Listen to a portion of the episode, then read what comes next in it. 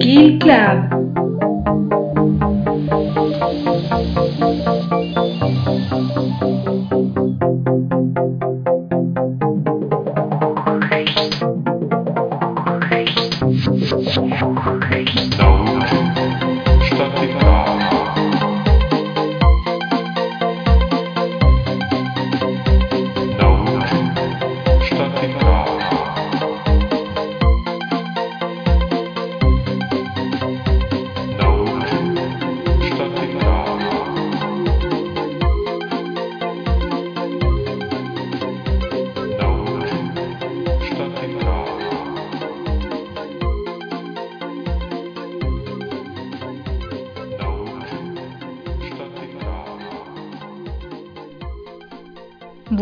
Noches y bienvenidos una vez más al Kill Club.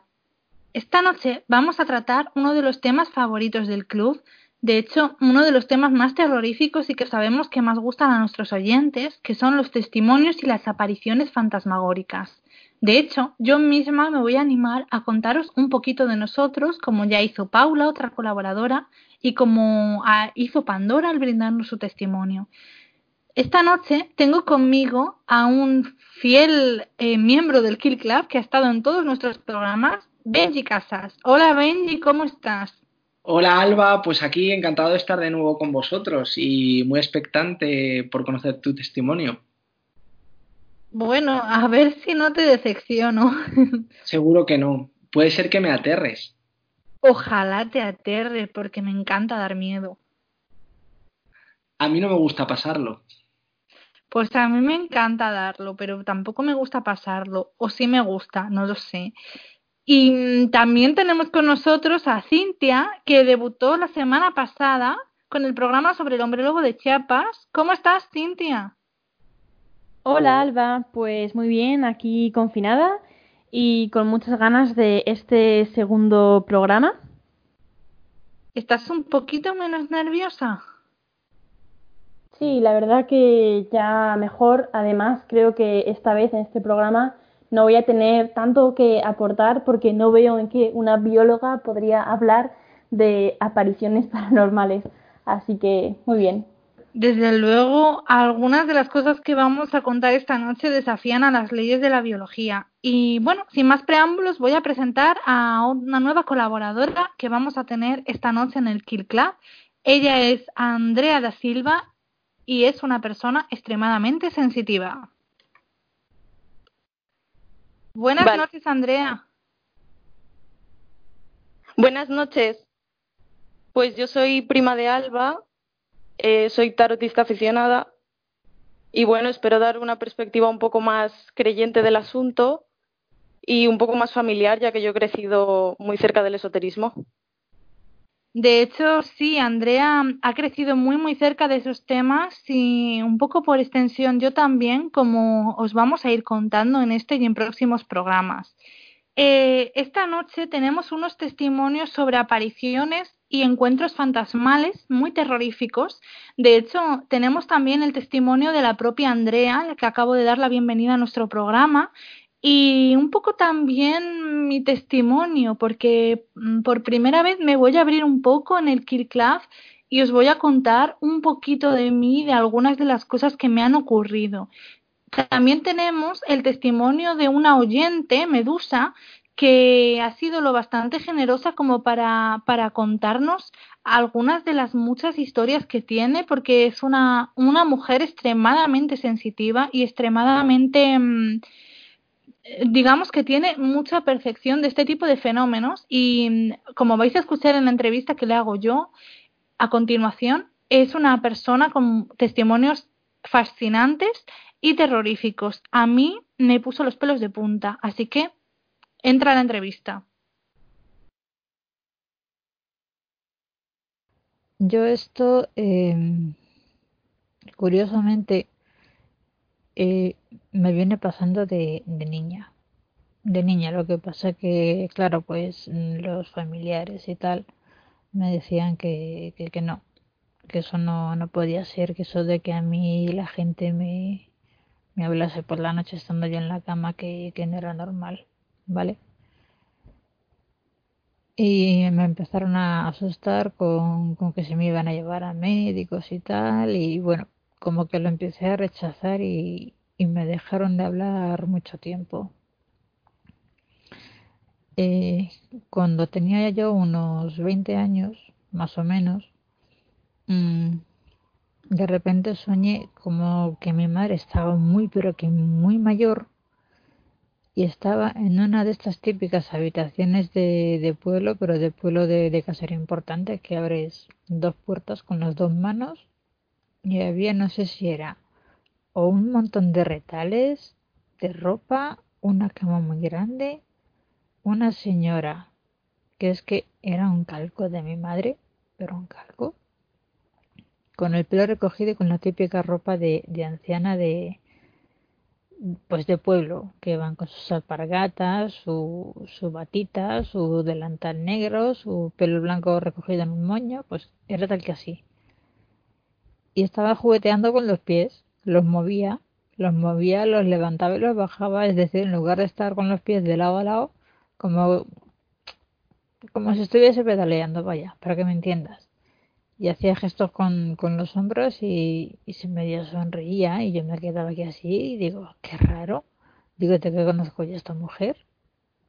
No voy a preguntarle a mi madre, digo, oye, mamá, digo, ¿cómo era tu abuela? Y me dice, pues si la has conocido, porque yo una de, de mis bisabuelas la conocí. Digo, no. Digo, esta mujer, digo, era exactamente igual que tú. Digo, estaba sentada encima de un montón de, de ropa y no hacía más que mover los pies y, los hombros y, y, sonreírme. Digo, es que, digo, el color de los ojos, digo, era el tuyo. Digo, y la cara, digo, y todo. Digo, lo que no era tuyo, digo, era la ropa. Y lo que me dijo es que, que quería que la rezase. Yo esa mujer no la he conocido. Esa mujer murió por los años 60. Esa era la madre de mi abuelo. Yo he conocido a la madre de mi abuela por decirlo de alguna manera, lo más gordo, lo que mm, lo que digamos que ha vuelto a desencadenar, que no es que lo tenga todos los días, porque no, menos de agotamiento, pero sí que eh, el volver a, florecer, vale, la, la, reendré, como si fuera esto una sesión de discoteca. Pues eh, falleció mi abuela en el 2006 y por el 2007 a principios o, o el verano, no, no, no, te sabría decir, hacía poco tiempo, hacía un tiempo, pero hacía poco. Estoy una noche en, en la cama, eh, de repente siento como que algo normal me despierta, pero es como te decía, eh, yo por la espalda debajo de mi espalda no siento absolutamente nada, pero nada, era es que no sé lo que es levitar, yo lo comparo con eso porque para mí era como eso, como levitar. Y, y que me sujetaban los párpados como con, con unos dedos, ¿vale? Pero no a mala fe de meterme los dedos en el ojo ni hacerme daño, no, no, sino sujetarme los párpados para que no viera lo que quiera que estuviese ocurriendo en mi habitación porque no lo sé. Y escuché a mi abuela. Y me llamó la atención lo que me dijo, porque me dice, tienes que aceptar que me he ido. Y yo me quedé, digo, abuela, digo, si yo lo acepto. Digo, lo que no acepto, digo, son otras cosas. Digo, que estoy viendo precisamente después de, de que te has ido. Bueno, pasa eso, y créeme si te digo que después de esa experiencia me pasé meses, pero meses llorando. Fue una cosa abismal. Y no es porque la experiencia fuera mala, porque, a ver, me pudo más el mensaje de ella, ¿vale? Que lo que es la experiencia en sí. Porque en lo que es en cuanto a lo físico y tal, yo eso no, no tuve problema estaba un día sola en casa. También... Es que no me acuerdo si vivía mi abuela. Yo diría que sí, pero no estoy muy segura. Me parece que no. Y... Y de esto que estoy sola, no están ni mi madre ni mi hermano, pero mmm, de repente siento algo, ¿vale? no sabía qué era, pero yo, yo sentía algo. Y sentía, ¿tú te acuerdas si has visto Cazafantasmas, la de los chicos? La secuencia en la que Moquete mm, mm, babosea al, al cazafantasmas, que dice, me amo que asco me doy. Pues una cosa así, yo miraba el pasillo y yo sabía que algo había aunque no lo podía ver. Bien, pues estaba en el salón viendo la tele sentada en el sofá. Y lo que te digo, siento algo que viene como con, con mucha energía, ¿sabes? Yo sentía mucha energía. No que viniese a mala, pero sí mucha energía. Y estoy viendo la tele y de repente siento mm, por la nariz que se me mete el, el perfume de, vamos, el perfume que usaba mi abuelo. Y yo me quedé aquí así, que claro, me agradó sentir su, su perfume, otra vez a llorar. En esta ocasión llamé a mi tía porque ella para este aspecto también es más, más como yo. Y le dije, digo, oye, mira, tía, digo que me ha pasado esto, digo que yo miraba al pasillo porque yo sentía algo, digo, no sabía el qué. Y de repente, digo, como si algo viniese corriendo, se me metiese por la nariz, digo, y era la colonia de la abuela, y me dice, no, tranquila, que eso es que, que, que está ahí contigo, que, que te está protegiendo. Yo me quedé que dije, vale. Lo que yo no sé si es porque ese día me tocó, entre comillas, o es porque me puse un, un concurso que le gustaba mucho, que era pasapalabra, pero bueno. Esa fue una. Luego otro, esto ya es de hace 7, 8 años. Mm, yo estaba con, con el que era mi pareja y estábamos los dos durmiendo en, en su habitación y tanto él como su padre, perdón, me dejaron un, un jersey porque no tenían ropa para mí, no, no tenían, ¿vale? Tenían la de la madre que falleció y, y me dejaron un jersey para que yo no pasara frío porque no podían dejarme ni bata ni, ni nada, no tenían nada para mí y me dejaron un jersey. Y una de las noches que estoy allí con ellos de repente siento que, que me empiezan a llamar y nena, nena y yo claro yo me quedé aquí así cuando veo a una señora en silla de ruedas con el pelo corto, rubio, digo, ostras.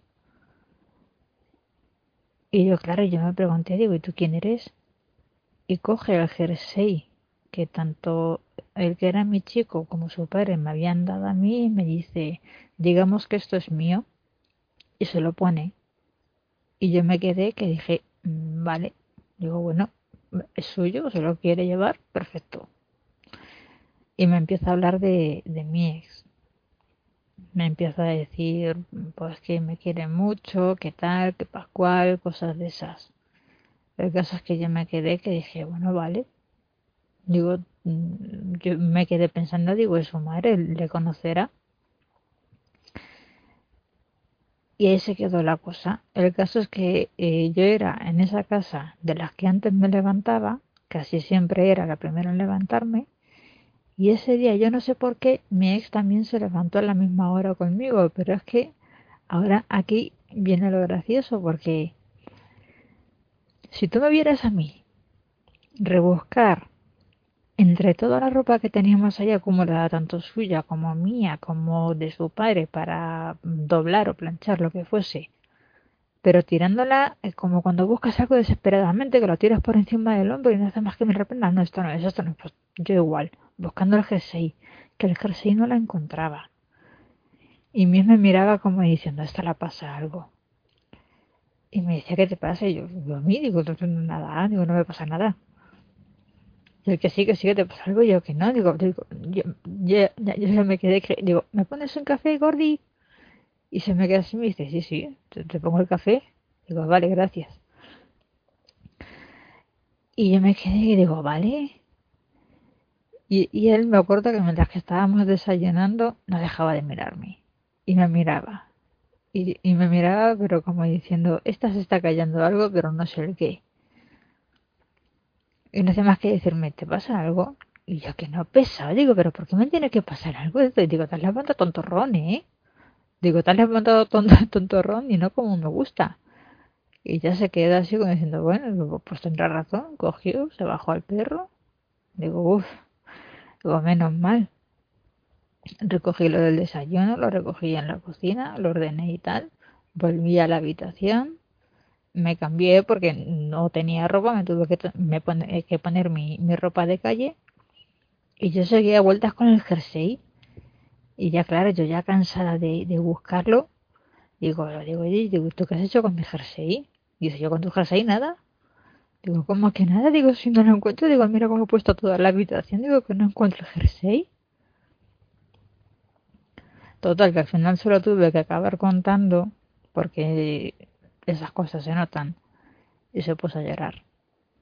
Pero es que luego, otra vez, ya al cabo del tiempo lo, lo dejamos, esto te vas a mear de risa. A mí me, me desquició, me puso de los nervios, pero te, te vas a mear de risa. Estoy en la cama una noche y una mujer que la veía eh, pues como de las caderas o la pelvis hacia arriba, ¿vale?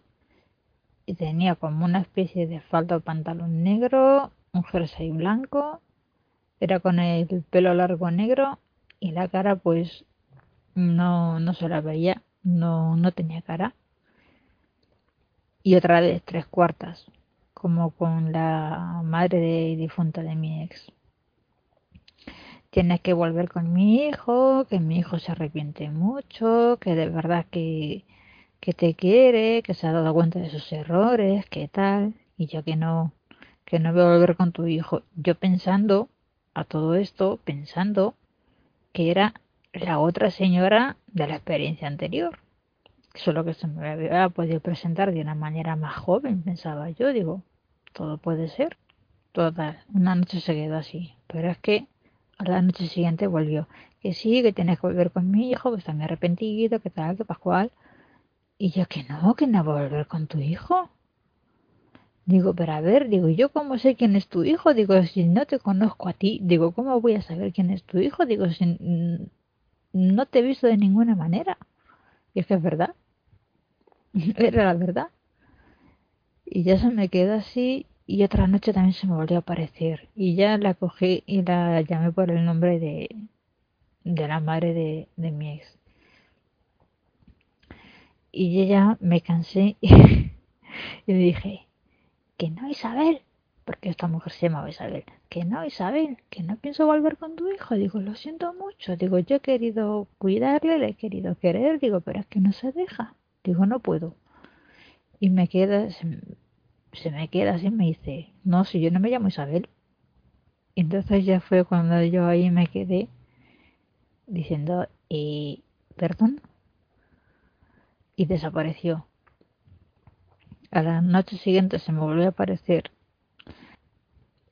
y me dice, no, dice, perdona si te he confundido y tal. Dice, me llamo, no sé si me dijo Marguerite o Marjorie. Era un nombre extranjero.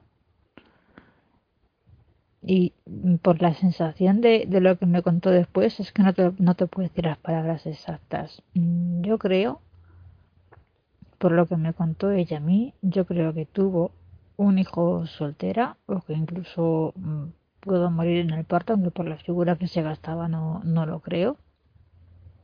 Bueno, puede ser, no sé. Y el hijo, el hijo con el que había estado yo, pero que no sé qué hombre es, pues era su hijo.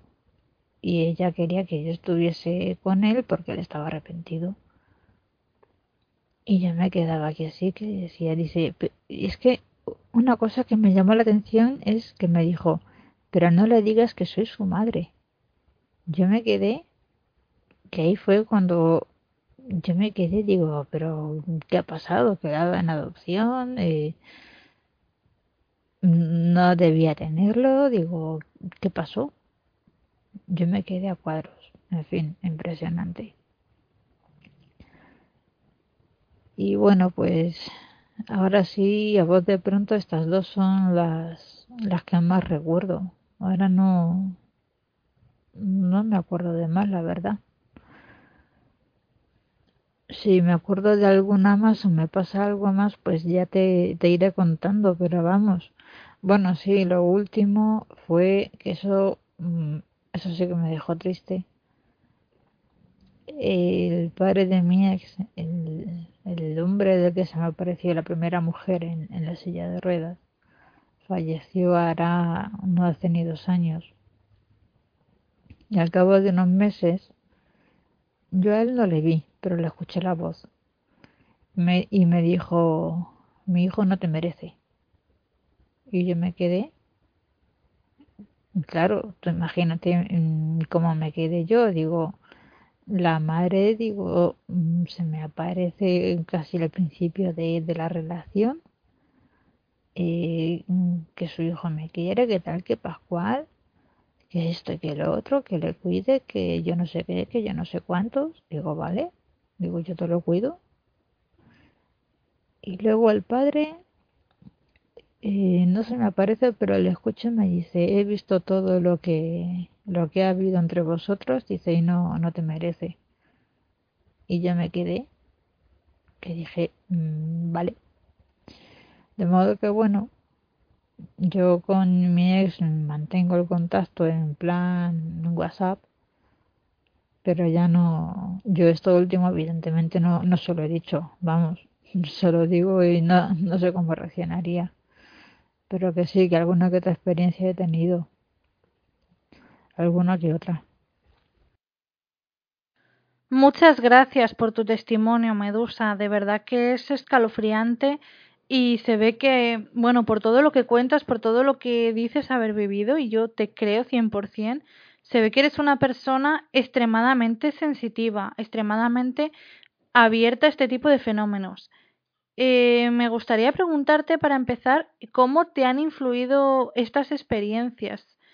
Me han influido en muchos sentidos, mm, pero no sabría explicarte bien, o sea, mm, no es algo que, que, ¿cómo decirte? Yo lo que te contaba de cuando era niña, eso sí, pero luego ya según vas creciendo hay veces que estás cara a cara con una persona y no es porque yo me crea aquí como la protagonista de la serie esta que había de, de los fantasmas, ni mucho menos. Pero es que hay veces que es estar mm, cara a cara con, con una persona y sentir algo. No sabes exactamente el qué, pero sentir algo. Y de muchas veces la persona que está frente a mí decirme, ¿te pasa algo? Eh, no, no, no, perdona, estoy bien, estoy bien, es que estaba yo con mis cosas. Y sentir algo que en muchas ocasiones no sabes si es acerca de la persona que tienes enfrente o de algún allegado suyo que mm, por lo que sea esa persona que ya sea ella o él por su manera de hablar de ser de, lo que sea pues mm, lo quieras o no te, te acaba transmitiendo. Y es algo un poco que dices que te quedas como pluf que te quedas un poco así pero dices bueno que sea lo que lo que Dios quiera o lo que haya por ahí arriba y en cuanto a sueños tres cuartas. Sueños así, ya no de que se me aparezca gente, sino sueños de de cosas raras, de, a lo mejor soñar con, con caras de, de gente. En muchos casos los acabo conociendo y en otras pues Me puedo imaginar que, que es como para sentirse luego afectado, ¿no? te quería preguntar porque me comentabas hablando el otro día, me comentabas que tú no, no vas a los entierros, ¿no? Que no vas a los cementerios, que la única vez que fuiste a un cementerio fue cuando, cuando murió tu abuela, ¿no? La, única vez que fui a visitar a una persona al cementerio fue a mi bisabuela. Y yo tenía 15 años y al entierro no fui. Y me puse a curiosear por los nichos de alrededor y las caras me sonaban. Los que tenían foto en la, en la, en la, en la lápida, en, la, en la esta del nicho, la cara me sonaba. Y yo me quedaba aquí así, que miraba el nombre, los apellidos y las fechas. Digo, pues si no me cuadra que sea familia. me iba corriendo, a lo mejor, a ver, corriendo, entre comillas, porque allí correr como que no. Pero sí que me iba a acelerar. Me ponía a lo mejor a mirar, pues por curiosidad, otro nicho. Y tres cuartos de lo mismo. Otra cara familiar que no sabía que venía a cuento. Y claro, como en ese momento estábamos eh, mi abuela, mi madre y yo en el cementerio visitando a mi bisabuela, cogí a mi madre y le dije, digo, oye mamá, digo, ¿por qué aquí hay, digo, cara de, de tanta gente que, que no conozco? Digo, y yo ya he visto. Y me decían, pues si no les has visto dices, y se te ha aparecido en sueños, como te dije la otra vez, es porque quieren que les reces. Yo no porque vea a los espíritus en sí, o sea, no es que mm, los veas andar por ahí por el campo santo, no, es que mm, de una manera o de otra hay veces que, que ellos eh, se te presentan y aunque no lo parezca, de manera indirecta te están pidiendo algo. Y no es que sea malo, porque no es malo, pero sí que hay veces que, que tampoco de mm, ya no voy a decir pereza, pero sí congoja en el sentido de que, joder, si es que... ¿Y yo qué pinto allí? ¿Sabes? A mí, si en el supuesto de que alguno necesitase ayuda, ayuda como la mujer que te comenté que quería que volviera con su hijo, que no le dijera que era su madre y tal, dices, vale, pero es que si no sé quién es esa persona porque no sé quién eres tú y tampoco sé quién es él porque si tú le tuviste y le pusiste un nombre y luego se lo pudieron cambiar, ¿yo qué hago? Pues te veo con las manos atadas. Sientes mucha impotencia en muchas ocasiones, pero por lo demás todo bien. Sí, la verdad es que me puedo imaginar la impotencia que se siente al tener ahí presencias, ¿no? Que te piden algo y que tú no, no sabes cómo ayudarlas, ¿no? Como, como la mujer esta, la Marguerite, que realmente tú no, no sabías a qué hijo se refería. Eh, te quería preguntar, Medusa, eh, si piensas que estas experiencias han marcado tu vida, ¿cómo la han marcado? Hombre, marcarla la han marcado en el sentido de que ya en cuanto te dicen que o te llega a tus oídos, o en este caso a los míos, que hay alguien que, que está pachucho, pues ya te quedas como que, mm, buf, ¿y esto qué es? ¿Sabes? Y te quedas un poco así, ¿no? Te estoy hablando de, gente viva, claro. Y te quedas un poco como que mal rollo, ¿no? Luego cuando ya mm, me comunican la, la defunción, es cuando no es que yo lo busque, pero sí que en muchas ocasiones, no sé por qué, lo que más me espero es que se pongan en contacto conmigo como ya te comento de alguna vez que me ha pasado, y en muchos casos sin haber conocido ni tan siquiera al difunto. O sea que es que, bueno, en muchos casos no, en la mayoría, porque solo ha habido un caso y fue el de mi abuela que, que la conocía y ya está. O sea que es que por lo demás no... Mm, a ver, de momento en plan malo que se presenten así a malas, que, que tiren cosas o que a lo mejor te, incendien algo o, o cosas de esas, no en ese plan no, no, no me afecta porque no me ha pasado nada afortunadamente, pero por lo demás no, todo bien. Pues la verdad, Medusa, menos mal que nunca te han hecho daño, ¿no? Porque hablas de quemar, de tirar cosas, me, me alegro mucho de que eso no te haya pasado a ti, porque eso ya indicaría que son presencias malas, no presencias demoníacas. Eh, te quería preguntar, así por curiosidad, ¿cómo vives tú estas experiencias? Las experiencias las vives en un primer momento, mm, el primer gesto es de, extrañeza. Como, yo qué sé, por ponerte un ejemplo, estás solo en un bar, de repente te entra un desconocido o una desconocida y te quedas como, pero mm, te conozco de algo, ¿sabes? Pues igual, la primera sensación es esa. Luego ya pues mm, cada uno o te pregunta o te cuenta su historia o te pide su, su cosa pero no, no es que haya sido algo fuerte. Hombre, a ver, para la gente que no tiene ese tipo de, experiencias fuertes y para los que las tenemos también, ¿eh? Para los que las tenemos también, pero es que la gente que dice, no, guau, es que si tú supieras lo que es esto, y yo es como les digo muchas veces, digo, cuando te un muerto, digo, me lo cuentas. Este, ¿cómo te van a hablar un muerto? Digo, vale, digo, cuando te hablo un muerto, me lo cuentas. Digo, a ver qué es tener miedo, porque yo sí en mí las pelis de miedo me dan miedo y no las veo. Pero porque sé que no las soporto. Están también los efectos de idea que no hay dos que las aguante. Pero la gente que, que se pone así en plan casi hasta chulo, te quedas que dices, a ver, como que no sé lo que es el miedo.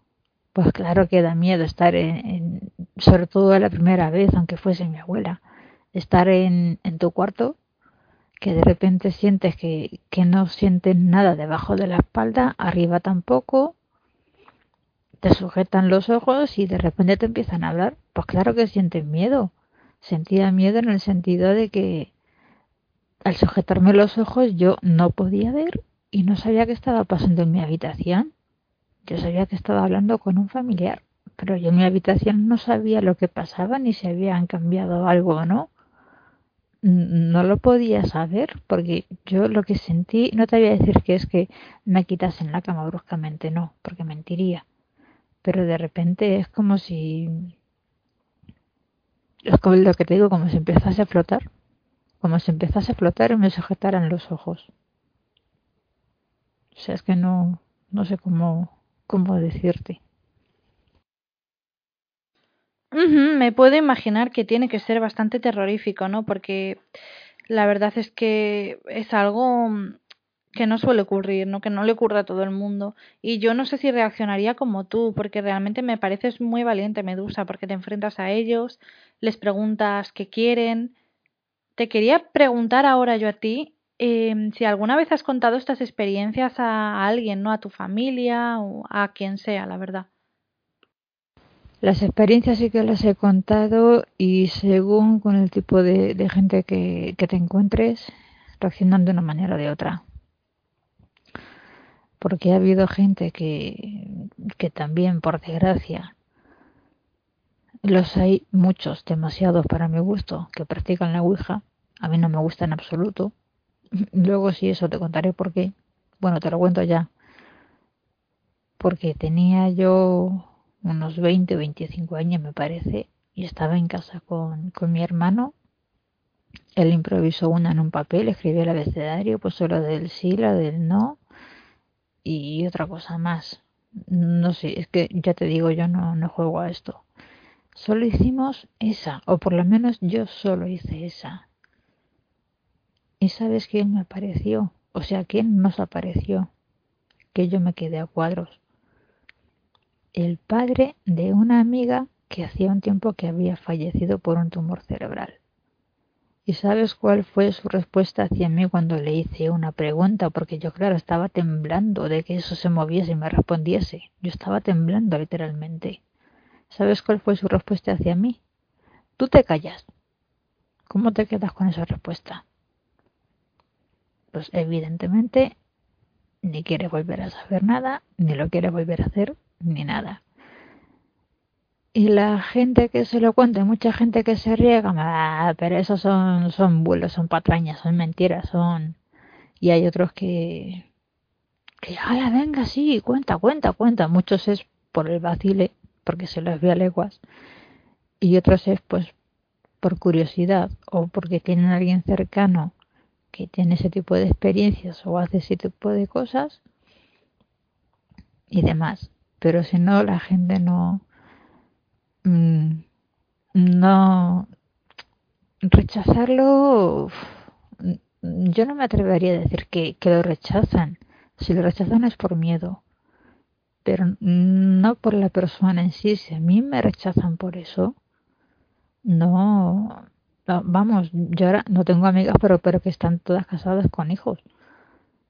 Pero vamos, si no, ya estaríamos sola que la una, de hace tiempo. Y de siempre, afortunadamente, he estado rodeada de gente. Eh, sí, ya me puedo imaginar que no todo el mundo reacciona de la misma manera y que hay personas que, que están muy cerradas, ¿no? Ya no que sean escépticos, sino que no quieren oír hablar nada, absolutamente nada de este tipo de historias y que reaccionan como, enfadándose, ¿no? O al menos por la experiencia que tengo yo al respecto. Eh, te quería preguntar, Medusa, si alguna vez has tenido miedo. Ya sé que no te ha ocurrido nada mm, físico, ninguna agresión física, pero si has tenido miedo. Más que miedo es incertidumbre, porque mm, básicamente sabes lo que es, solo que tú no ves a, la persona, pero es la, la incertidumbre de que en muchas ocasiones no, bueno, en muchas no, nunca sabes cuándo va a pasar. Nunca sabes cuándo eh, te puede venir a visitar fulanito, menganito, zutanito. No, nunca lo sabes. Eso no puedes saberlo. Y si lo puedes llegar a saber, que ha habido veces que te puedo asegurar que, que es así, he sentido energía por casa que, no sabía por qué pero no, no es que fuese una energía ni conocida ni desconocida, es simplemente energía, sentía energía. Y la gente si me viese diría que estoy loca, pero de decir con voz alta y clara al aire, hoy no tengo ganas de charla, no quiero hablar con nadie. Y es que te tienes que poner tal que así cuando no quieres, si es, hoy no quiero hablar con nadie, os vais todos a paseo aparte de lo que dicen de, de, de la hoja de laurel, que yo no sé hasta qué punto es verdad, yo eso nunca lo he hecho. Yo como sé que, que ellos recurren a mí, pues yo también recurro a ellos. ¿Me entiendes? Yo, a ver, ellos vienen a mí y me hablan, pues yo, aunque sé que no, que no les puedo ver, lo siento, les hablo y digo, hoy no quiero hablar. Punto. Digo, otro día que esté mejor, que me encuentre de mejor estado mental, emocional o incluso físico, porque eso también te cansa mucho, porque otra cosa no, pero después de esas charlas por lo que te da es por dormir. Y aunque curiosamente duermes muy tranquilo, duermes mucho. Pero sí de, de decir eso de hoy no tengo ganas de charla. Y calmarse el ambiente. Ya te digo, no es miedo, es incertidumbre. Pero mucha incertidumbre tanto por lo que te vayan a decir, por cómo sea su carácter, por cómo se vayan a, comportar, mm, por muchas cosas. Miedo la verdad es que no. Me dan más miedo los vivos que me puedan putear que los pobres difuntos. Pues muchas gracias por contarnos tus experiencias, Medusa. Estoy segura de que a nuestros oyentes les van a parecer muy interesantes. Bueno, acabáis de escuchar una, una entrevista en la que Medusa nos cuenta muchísimas, muchísimos encuentros fantasmales, muchísimas apariciones. Eh, a mí me ha, me ha dejado bastante atónita el gran número de encuentros de este tipo que ha tenido y como ella misma dice, le ocurren desde niña. Eh, ella cuenta, como habéis podido oír, mm, una serie de historias, muchas de las cuales se producen después de algunos fallecimientos, como el de su abuela o el del padre de su, de su expareja. Y no sé qué os habrá parecido a vosotros, a, aquí mis colaboradores, pero a mí me ha sorprendido mmm, la cantidad de detalles que da y, bueno, el elevadísimo número de este tipo de encuentros que Medusa ha sufrido. ¿Qué pensáis? Pues la verdad que a mí me ha sorprendido también muchísimo, Alba, eh, el número de cosas que le han pasado. Yo nunca en mi vida he conocido a alguien tan sensible y tan cercano de lo paranormal. La verdad que me da un poco hasta de, de pena porque no sé si a ella esto le produce sufrimiento, si es doloroso, parece que en algunas ocasiones sí, y la verdad que eso pues me, da un poco de pena, la verdad. Sí, eh, parece que en algunas ocasiones sí que le resulta doloroso. Estoy pensando en cuando ella habla del fallecimiento de su abuela en 2006 y cómo en 2007 ella se le aparece en la cama, ¿no? Y ella cuenta ese episodio de la, de la levitación y su abuela le dice, tienes que aceptar que me he ido. Y bueno, Medusa cuenta que después se pasó meses llorando. Cintia, sé que a ti eso te ha llamado mucho la atención, ¿no? Lo de que se pasara meses llorando. Pues sí, la verdad, porque, bueno, yo no sé muy bien qué es lo que es estar cerca de, de este mundo ni ver fantasmas, pero mm, que esto este aspecto de tu vida te produzca pegarte meses llorando, a mí eso me ha, me ha sorprendido mucho porque al fin y al cabo pues ha tenido experiencias bastante negativas que le han impactado mucho en su vida. Cierto, cierto, es, es completamente cierto. Eh, Benji, ¿qué piensas tú? Porque tú siempre eres muy escéptico a esta clase de, de testimonios, de fenómenos.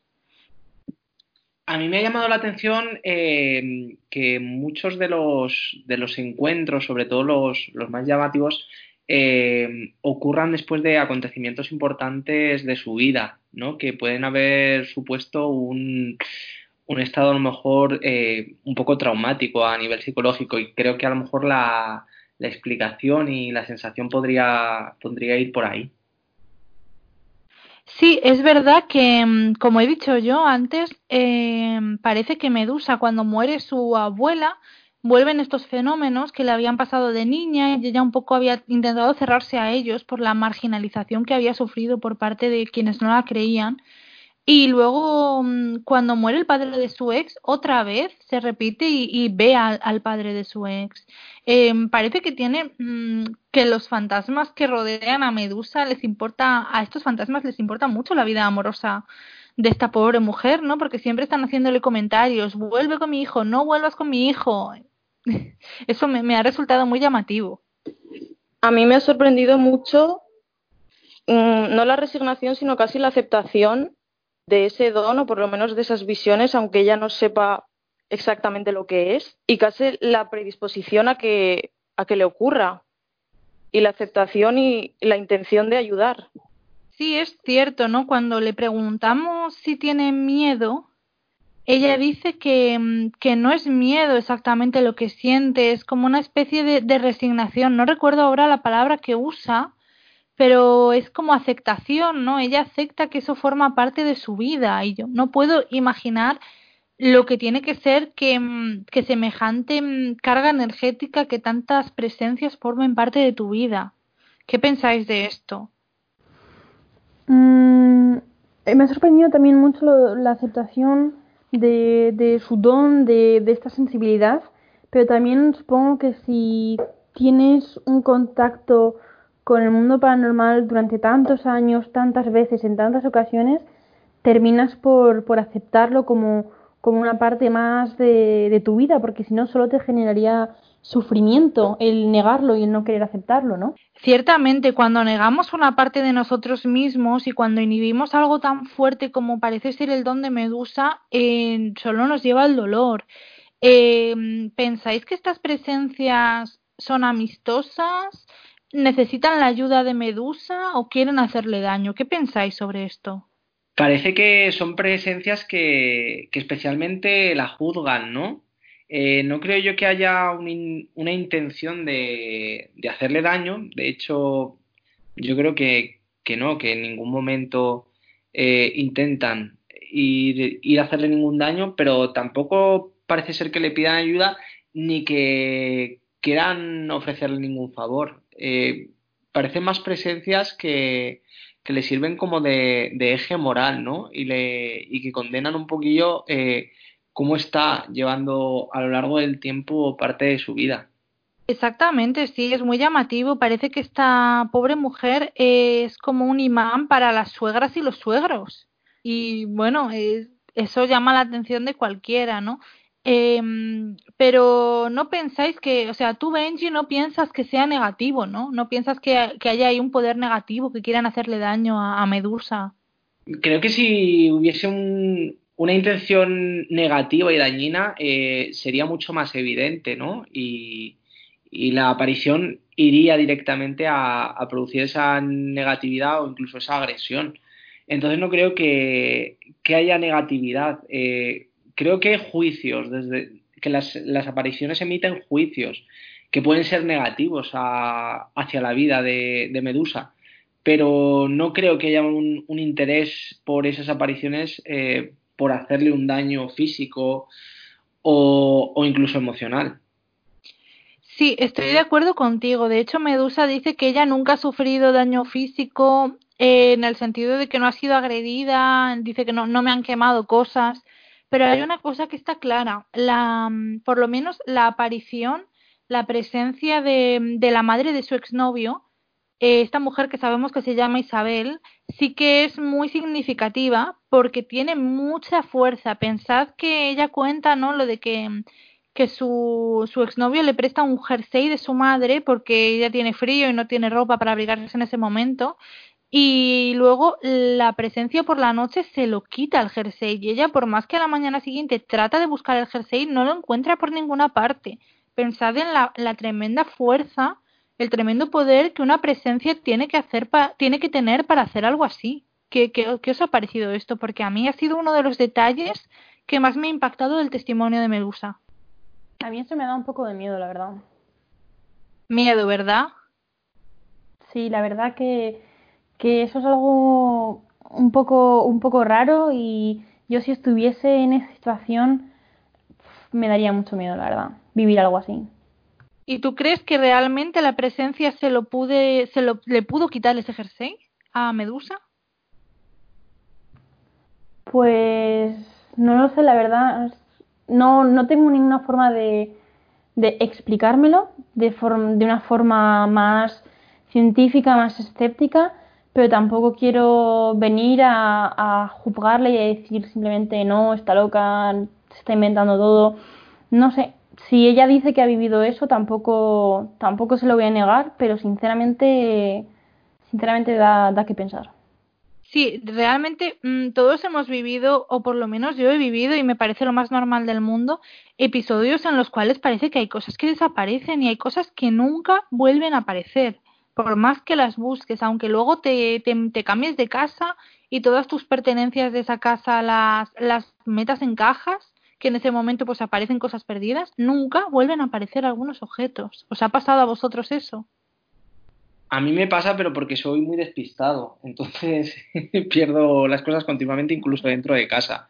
Eh, creo que este tipo de detalles suelen ser los más inquietantes, ¿no? Porque son los que al final eh, tocan algo real y, hacen que, pues, lo sobrenatural tome forma y, nos inquiete. Eh, la desaparición de algo o el otro día hablábamos de un jersey que aparecía arrugado. Esto es lo que da cierta sensación de, terror el, buscarle una explicación a, este tipo de asuntos.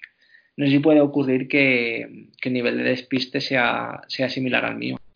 Mm, yo que te conozco, no creo que el nivel de despiste de nadie sea similar al tuyo, Benji. Pues, pues es muy difícil también alcanzarlo. Eh, Andrea, eh, ¿a ti qué te parece ese detalle? ¿Te ha llamado la atención? Muchísimo, pero muchísimo. Además hay un, un, vacío físico que no nos podemos explicar o que por lo menos no tenemos el conocimiento o la percepción para entenderlo, por lo menos desde este plano 3D, de, desde cómo entendemos nosotros las cosas, no nos lo podemos explicar. Yo es que estoy flipando.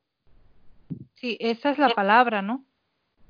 Es completamente llamativo, es flipante, como ha dicho Andrea, porque había un jersey, estaba ahí, ella dice que lo busca por todas partes y yo, ¿qué queréis que os diga? Yo la creo porque no tiene... Yo siempre pienso que cuando alguien cuenta esta clase de testimonios no tiene razón alguna para mentir, ¿no? Y menos a nosotros, ¿por qué nos va a mentir?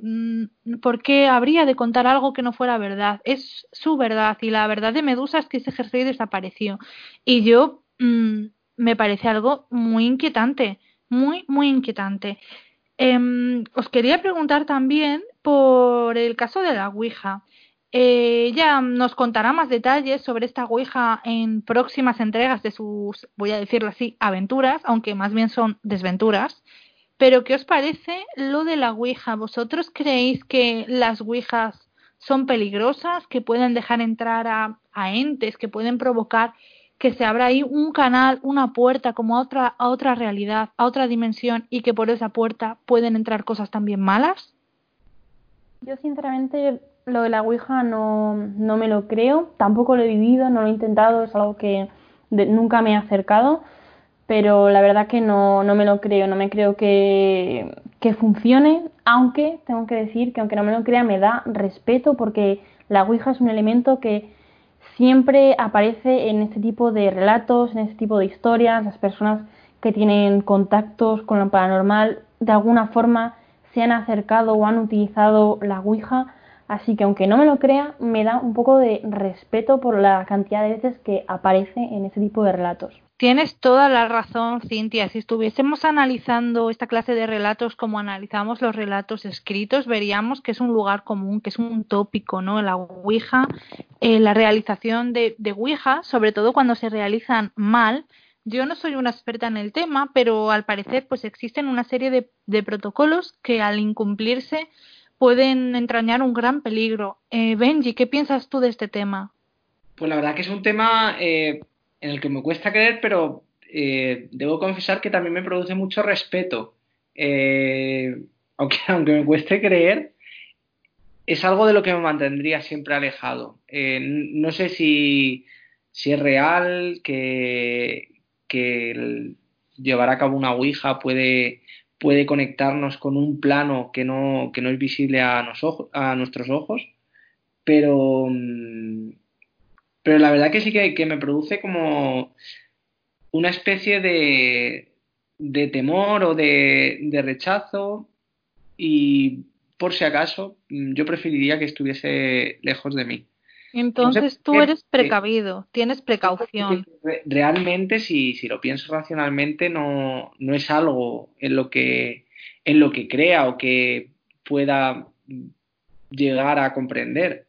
Pero aún así me, me produce miedo.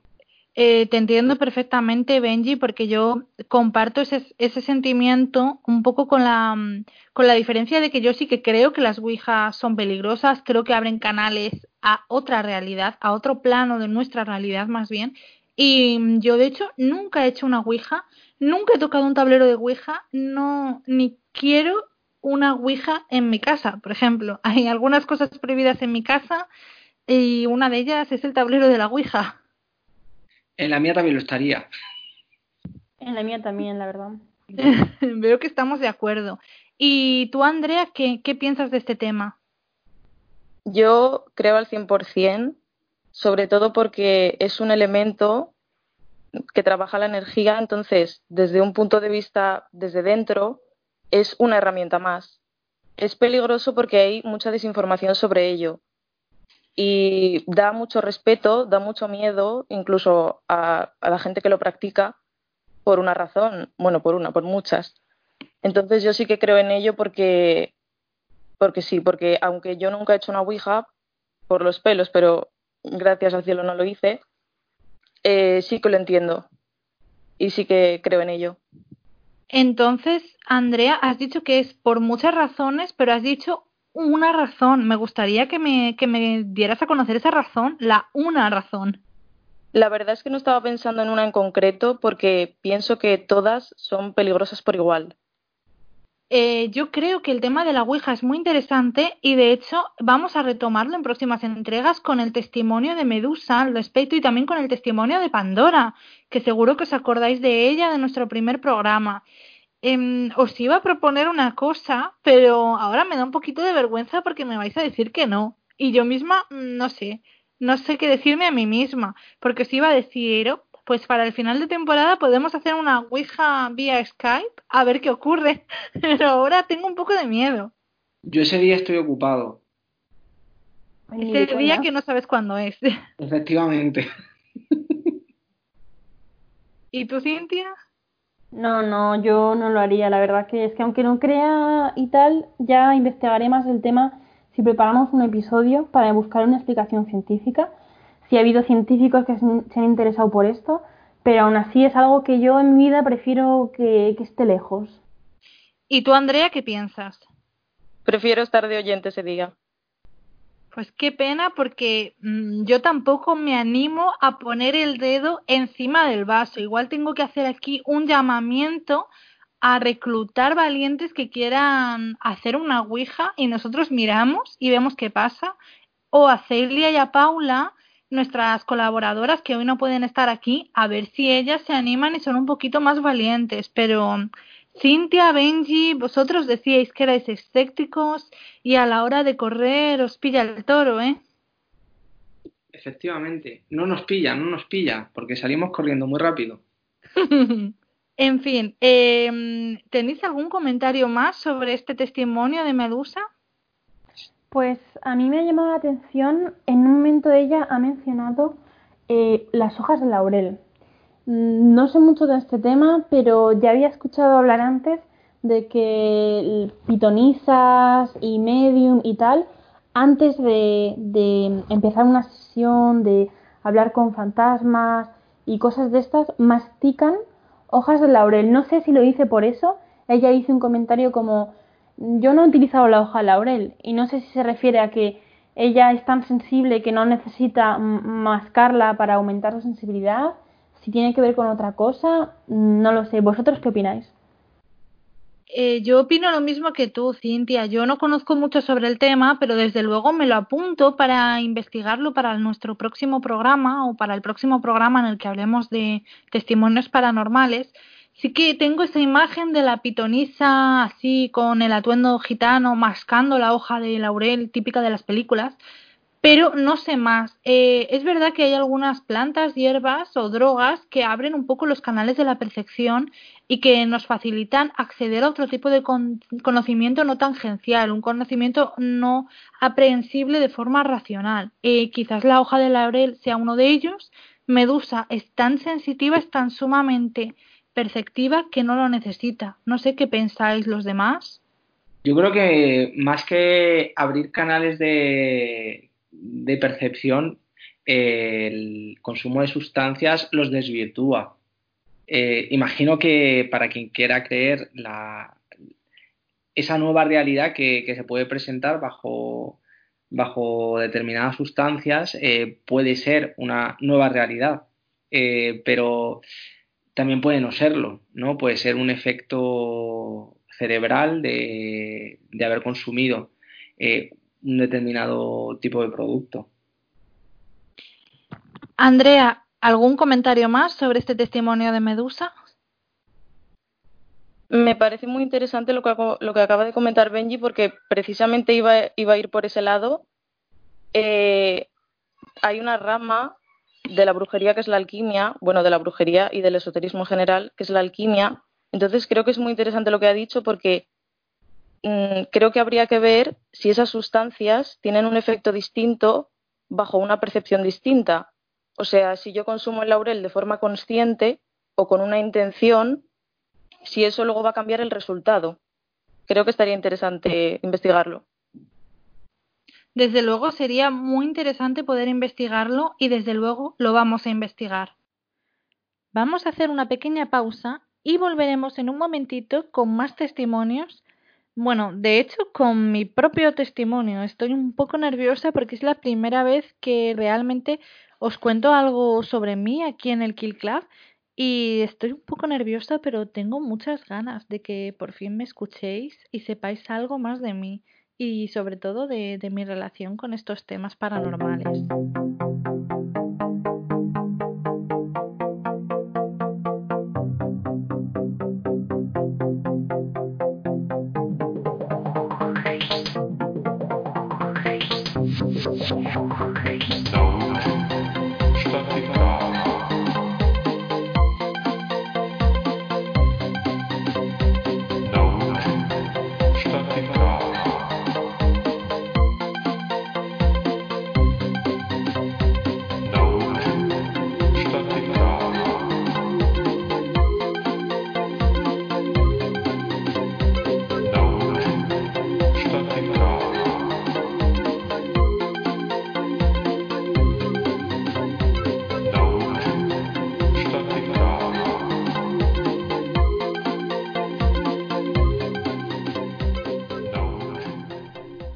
Volvemos con el Kill Club. Queridos oyentes, em, os tengo que confesar que esta es una noche un poco especial para mí porque por primera vez os voy a contar una historia que es mía. Solo es el principio de mi historia, como les ocurre a otras personas que han dado aquí su testimonio, Pandora, Medusa. Hay mucho más que contar y habrá más que contar y voy a hacerlo para vosotros, porque realmente estas historias eh, no las conoce nadie, las conoce solo un poco Andrea, porque también son sus historias y para mí es muy especial compartirlas con vosotros.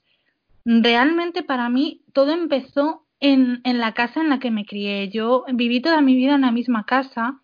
Mis padres compraron una casa grande a las afueras de la ciudad, una casa con jardín, una casa muy grande, cuando yo tenía menos de un año, así que viví ahí toda mi vida. No tengo ningún recuerdo en el otro, en el apartamento donde vivíamos, más allá de las fotos, ¿no? Que puedo ver, donde soy bebé y demás.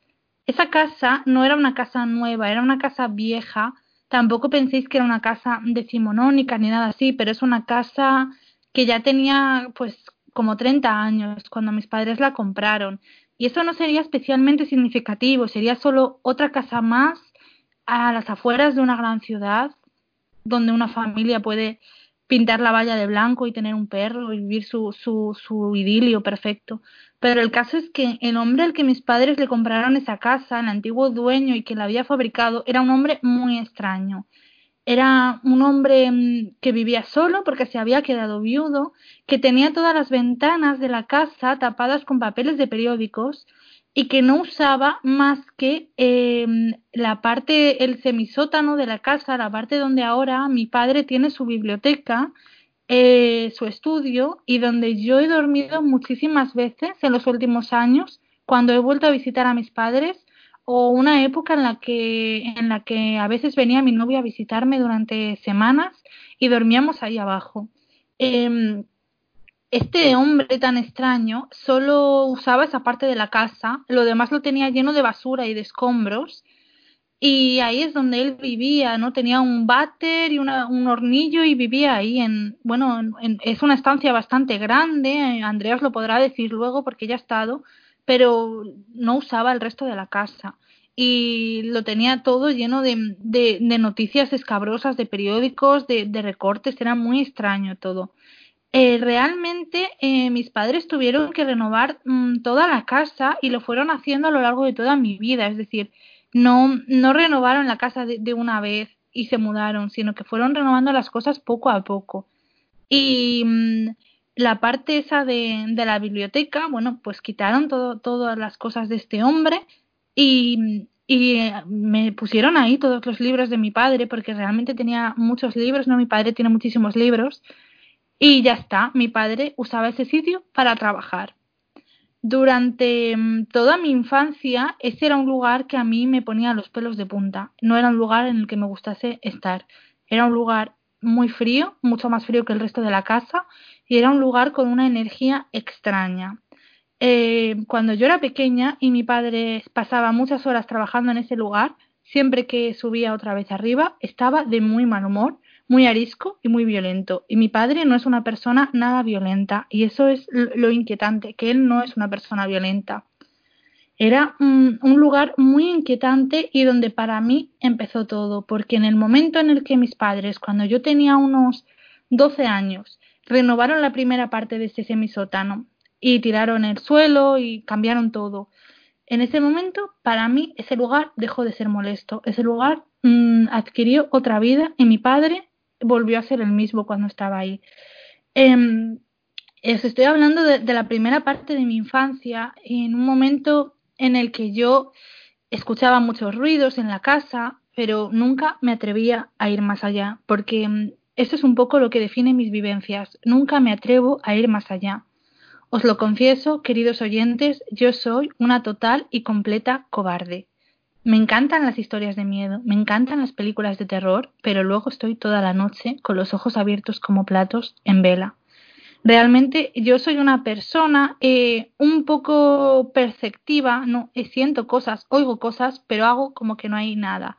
Y eso es lo que ha definido siempre mi vida y lo que mmm, siempre le he contado a Andrea porque es un poco un punto que tenemos en común y un poco un punto de contraste.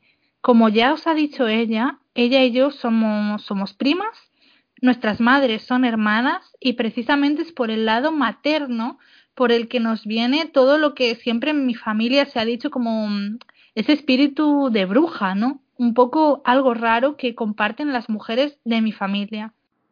Realmente nosotras hablamos incluso de una, de una suerte de maldición y llevamos años hablando, años intentando encontrarle las causas porque las consecuencias están ahí y os las vamos a, ir contando en próximos programas porque realmente hay mucho que contar y Andrea también tiene muchísimas historias que contar y ella es la que más empeño le está poniendo en tratar de resolver esta maldición familiar de la que nos sabemos víctimas.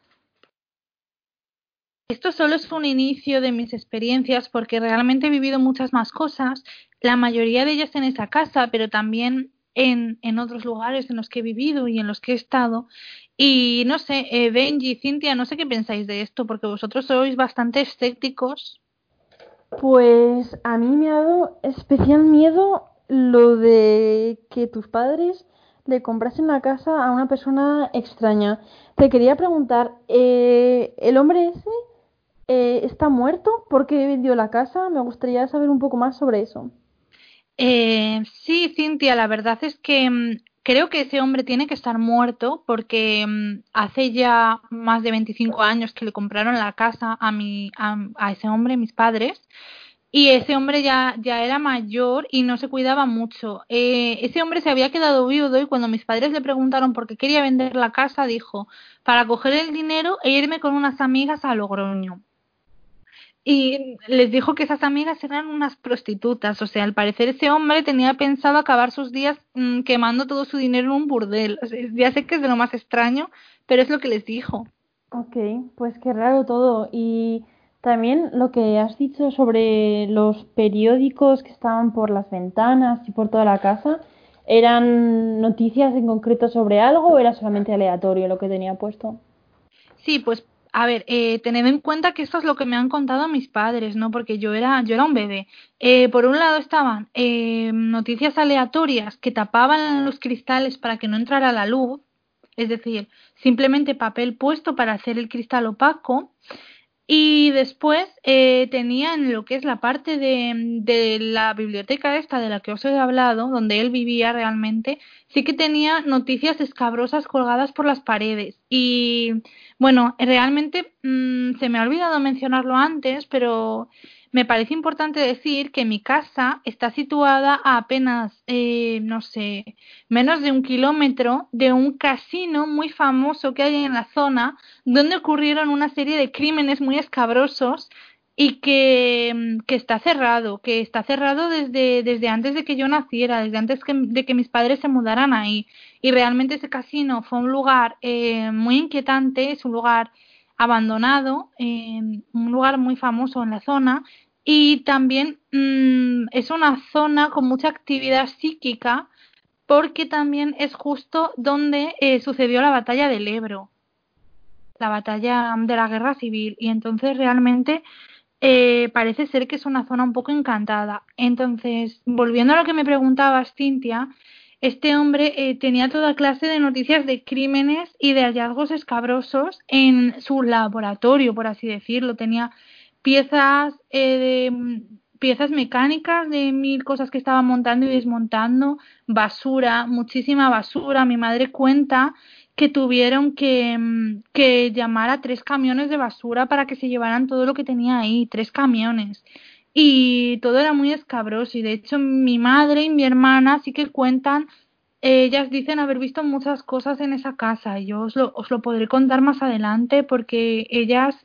eh, siempre, bueno, mi madre, mi madre niega todo mucho, pero si, si le rascas un poco, ella cuenta toda clase de historias y mi hermana, que no tiene ningún pudor para contar estas historias, eh, no tiene ningún miedo en decir que sí, que en esa zona hay fantasmas. ¿Y tú has indagado, no has, sentido nunca la curiosidad real, por mucho miedo que te dé y que no quieras conocer, de, de saber más, de investigar qué, qué, ocurría en esa casa? Luego también me, me preguntaba si, si tus padres eh, no preguntaron eh, por qué el estado de la casa era el que era, a qué se debía, si no hablaron con ese señor, a qué se debía que tuviese las noticias colgadas, los cristales. A ver, eh, yo sí que he sentido curiosidad por la casa y les he preguntado a mis padres, pero ya no me han querido contar nada más. Tampoco he ido a las escrituras de la casa y he investigado por el antiguo dueño. Eh, ¿Por qué mis padres mm, compraron esa casa? Bueno, porque la casa en sí es una casa bonita, es una casa sólida, es grande y tenía un terreno inmenso. O sea, tiene el terreno de dos casas. Era un terreno doble y tenía pues una piscina y muchos árboles ya plantados y realmente era un lugar perfecto para criar una familia. Y tenéis que pensar que mis padres pues venían de un piso en el centro de la ciudad donde ya no teníamos espacio al nacer yo, porque estaba mi hermana y estaban todos los libros de mi padre, y estaban pagando más de 100.000 pesetas al mes de alquiler, o sea, lo que hoy equivale a 600 euros, pero de, de hace 25 años, es una verdadera fortuna. Entonces, para ellos como pareja joven que acababan de tener un bebé, pues era una oportunidad y era una casa bien de precio y no hicieron más preguntas. Os lo digo tal cual es, porque realmente es lo que sucedió y te está entrando la curiosidad al contárnoslo, eh, de iniciar una especie de investigación, si vuelves en algún momento por allí, eh, intentar averiguar, incluso tirando de hemeroteca, qué pudo ocurrir, si, si puedes localizar algo de información del anterior propietario. Pues Benji, me está entrando toda la curiosidad del mundo. Tú piensas que esto nunca se lo había contado a nadie. De hecho, a ti te conozco desde hace muchísimos años y nunca te lo había contado, ¿verdad? Nunca, nunca. Esto solo lo saben mi familia porque viven en la casa, aunque mi padre no, no se interesa por estos temas y él no hace como que nada. Y lo sabe Andrea porque hemos hablado mil veces. Ya está, no lo sabe nadie más, no lo sabe ningún amigo, no lo han sabido nunca mis parejas, no lo sabe nadie. Entonces, ahora al contarlo me está entrando mucha curiosidad y creo que, que cuando tenga ocasión de visitar a mis padres cuando esta situación del confinamiento se acabe y pueda visitar a mis padres y visitar archivos también. Creo que voy a investigarlo. Y creo también que ese casino abandonado es una visita obligada para, para el Kill Club. Esperemos, esperemos visitarla. Desde luego, eh, yo tengo mucho más que contar sobre esta casa y también sobre lo que a mí me ha ido pasando a lo largo de todos estos años, pero vais a tener que esperar a otro programa. Em, Benji, muchas gracias por estar una noche más aquí. Muchas gracias a vosotros de nuevo. Espero volver a escucharos muy pronto. Yo también espero que vuelvas porque yo te quiero siempre conmigo. Muchas gracias, Alba. Y Cintia, también muchas gracias a ti por estar hoy. Gracias a vosotros, ha sido muy interesante el programa. Espero que te hayas sentido cómoda porque, bueno, todavía es tu segundo programa. Espero que, que, te hayas sentido bien arropadita por esta pequeña familia que somos el Kill Club. Muy bien, muy feliz, poco a poco. Y como nos estamos quedando sin tiempo, voy a despedir también a nuestra nueva colaboradora, Andrea. Y bueno, Andrea, muchísimas gracias por estar aquí con nosotros hoy y espero que te lo hayas pasado bien en tu primera noche en el Kill Club. Muchas gracias, Alba. Me ha encantado estar con vosotros y estad atentos porque en un próximo programa os contaremos nuestra historia. Buenas noches.